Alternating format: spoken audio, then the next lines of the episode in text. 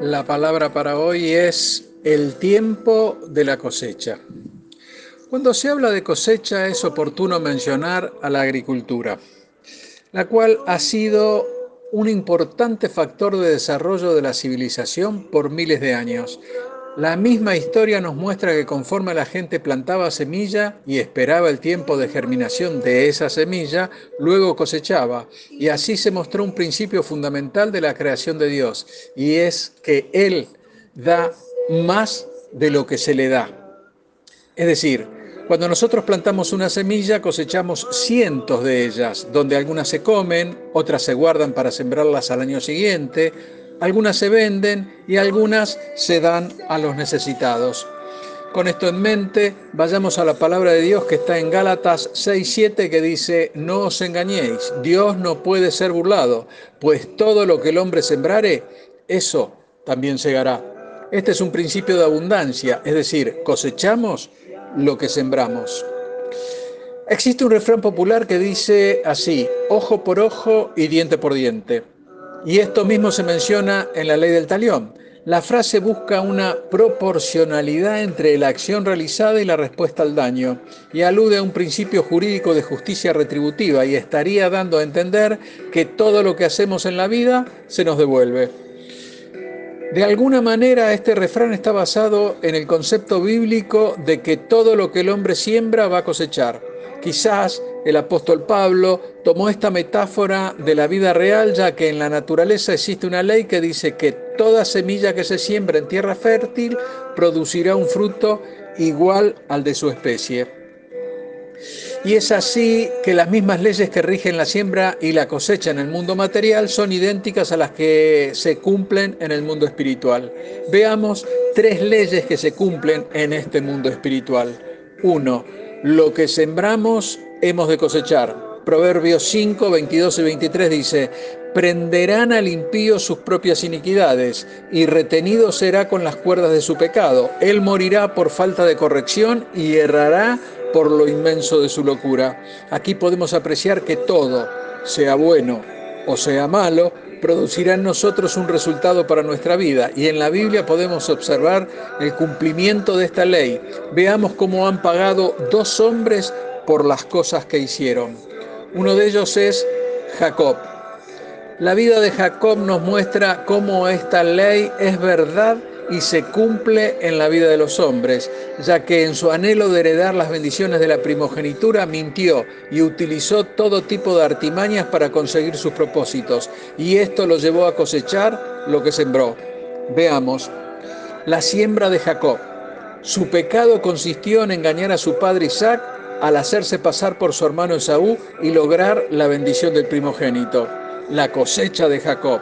Él tuvo que huir de su familia temiendo la venganza de su hermano Esaú y así llegó a la casa de su tío Labán, donde sufrió durante 20 años por las mentiras y engaños de este tío.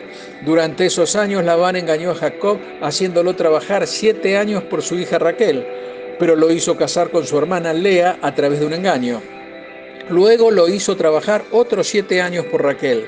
También lo hizo trabajar cambiándole su salario diez veces. Posteriormente, sufrió la traición de su hijo Rubén cuando se acostó con una de sus mujeres, Bila, y luego sufrió el engaño de sus hijos cuando le dijeron que José había sido despedazado por una fiera del campo.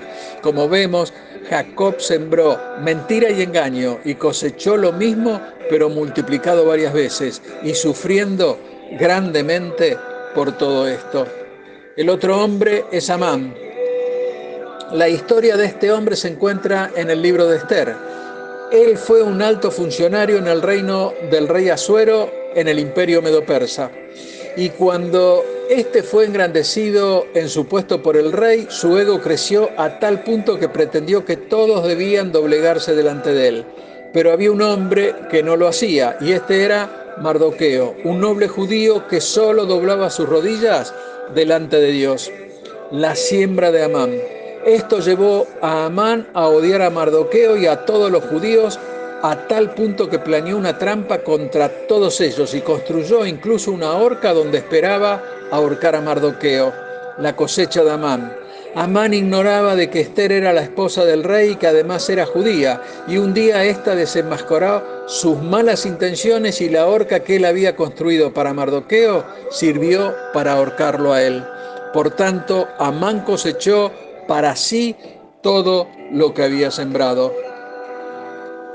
Segunda ley, la cosecha siempre es mayor que la siembra. El Salmo 32.10 nos dice, muchos dolores habrá para el impío, mas al que espera en Jehová le rodea la misericordia. Otra de las leyes de la siembra y cosecha es que lo que se siembra se cosecha en mayor número.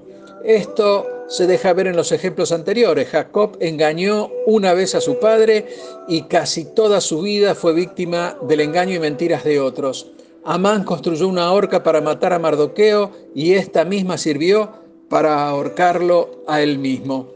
Hermano, nosotros debemos saber que la cosecha siempre es de mayor proporción que la siembra. Es así que si sembramos dolor deberemos esperar sufrimiento en gran medida. Pero es importante tener en cuenta que si sembramos lo bueno, Dios nos recompensará abundantemente. La tercera ley es que los tiempos de siembra y cosecha son diferentes. Eclesiastés 8:11 nos dice, por cuanto no se ejecuta luego sentencia sobre la mala obra, el corazón de los hijos de los hombres está en ellos dispuestos para hacer el mal. Otro hito de la siembra y la cosecha es que cuando se siembra, la cosecha se obtiene un tiempo después. De igual manera ocurre en la vida espiritual. En las escrituras encontramos que aparentemente los malos prosperan sin recibir el castigo de Dios. Y esto en realidad no es así. El Salmo 73 nos cuesta la experiencia de Asaf, escritor de este salmo, quien pensó que no había provecho en ser justo, pero el Señor le mostró que esto no era así y vendría sobre ellos su castigo. Veamos lo que nos dice el salmo.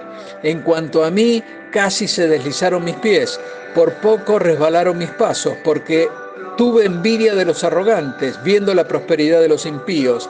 He aquí, estos impíos, sin ser turbados del mundo, alcanzaron riquezas. Verdaderamente en vano he limpiado mi corazón y lavado mis manos en inocencia, hasta que, entrando en el santuario de Dios, comprendí el fin de ellos. Porque he aquí los que se alejan de ti que perecerán. Tú destruirás a todo aquel que de ti se aparta. La palabra nos muestra que a su debido tiempo Dios castigará todo pecado y debemos tener en cuenta que el tiempo de la cosecha es diferente al tiempo de la siembra. Y también debemos saber que todo lo que se siembra se cosecha y en mayor proporción a lo sembrado. Sea esto bueno o malo. Por lo tanto, hermano, debemos asegurarnos de estar sembrando una vida que agrade a Dios, en una vida que coseche la condenación eterna. Es importante aclarar que el principio de una cosecha abundante es parte de la bendición de Dios sobre su creación. Nuestra parte es sembrar generosamente. La parte de Dios es bendecir eso que nosotros sembramos también generosamente. Y hermano, busca la forma de ser generoso con tu tiempo y con tu talento y verás que Dios siempre te devolverá más de lo que le has dado. Dios te bendice. Amén.